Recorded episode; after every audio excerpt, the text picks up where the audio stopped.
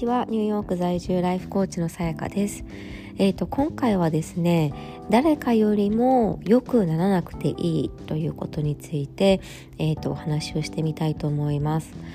あのどうしても生きていると人と比べてしまうことってやっぱ避けられないと思うんですね。であの比べないと思っていても無意識にあの良くも悪くもその人と比較して自分はどうかなっていうことを考えてしまうことってあると思うんです。でそれは私も当然ながらあるんですね。でその度に私はあのまああの例えばポジティブな刺激であればいいと思うんですよね。あ私もああいう風になりたい私もあんなことがしてみたいっていうとあのいい刺激になるので必ずしも悪いことではないと思うんですけれどもそれによってあ私ってちっぽけだなとかまだまだダメだなとかそういったネガティブなあの気持ちになるのであれば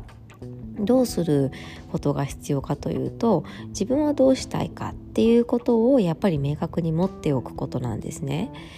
あの例えばですね他の人から「あなたもっとこうした方がいいよ」とか「こうしなさい」みたいなことを言われた時ってあくまでもその人が持っている価値観でいいと思っていることその人が生きてきた人生見てきたものであの判断してるわけですよね。でそれはそもそもあなたの持っている人生とは全く違うわけだしあなたがあの得たいと思っているあの感情とか時間とは全然その違うわけですよ。で他の人から見てえそれでいいのって思うようなことであったとしてもあなた自身がすごくこう充実して幸せを感じればもうそれでめちゃくちゃハッピーな人生だったわけですよね。で例えばじゃあ誰もがハッピーだと思う人生ってどんな人生ですか？って聞かれた時にあのこの答えもみんなそれぞれ違うわけですよね。だからつまりは誰もがハッピーだと思える人生っていうのは存在しないんですよ。でそうなってくるとじゃあやっぱり正解は自分の中にしかないのであの自分に聞くしかないどうしたいかっていうことを。うん、だからあの何て言うんだろうそこに立ち返ることはすごく大切だなというふうに思います。であのどうしても何て言うんだろうな特に同じコミュニティにいたりとかするとあのその人と自分を比較してその人よりもこう上に行かなきゃみたいな思考って働いちゃう時あると思うんですよね。で、まあ、最近最近っていうか私が多分最近 いろいろ目につくだけだと思うんですけど、まあ、いろんなそのコミュニティが目についていてでおそらくですよ。あのそのコミュニティの中ではあのなんだろう。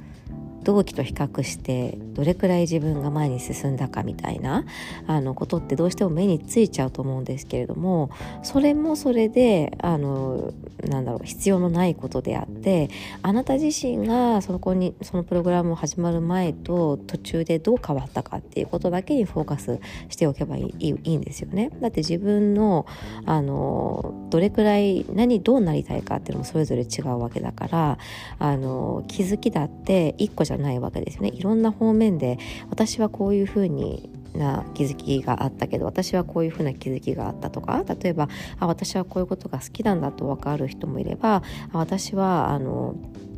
うん、なんか逆にみんなとやることが合ってないと思ったとか、まあ、本当いろんな面での気づきがあってよくてもうそれも一つの自分発見の手段だと思うんですね。うん、であの私がですね、まあ、例えばコーチングやってると特になんかコーチ仲間の人とかがやっぱ増えてくるわけですよ。一緒にコーチやってる人とかこっちの人も日本の人も含めて。でそうするとあのすごくなんかこう私の動向を見られてるなってって感じることが結構あるんですよ。で私昔からそれがすごい嫌いでなんでだろうなと思ったらなんかあのなんだろう。たなんかのターゲットにこうこうなんかこう動向を見られることで自由になんかこう動きにくくなっちゃうのがすごい嫌でだから私は正直あんまりあの実際につながりのある人以外はあのなんだろう。その人の真似をするために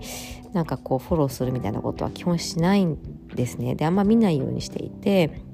なぜかというとなんかそれをすることで比較をどうしてもしちゃう気がするんですよ。うん、で私はあんまりそのなんだろうな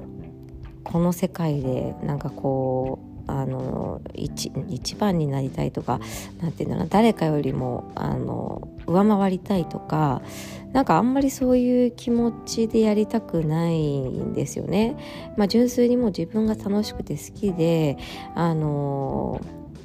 なんだろうクライアントさんがすごくこうわっとこうパッと明るくなる瞬間とか見ているのも本当にあの幸せな気持ちになるしあの、まあ、それをひたすらそういう時間を過ごしたいっていうふうに思っていてで現状本当にあの私のクライアントさんみんな本当に素敵な方々でですねあの私もすごくセッションやっていてああもう本当になんかこうサポートしたいって心から思える方々ばっかりですし、まあ、そういう時間が過ごせていることがすごく私はすごく今ハッピーなのでなんかこういやもっともっともっともっとみたいな風にあんまりしたくないんですよね。だからあのそういう気持ちが生まれないためにあんまりそういう比較をしなきゃいけなくなるようなものは見ないようにしてる部分があるんですけどどうしてもやっぱり避けられないので、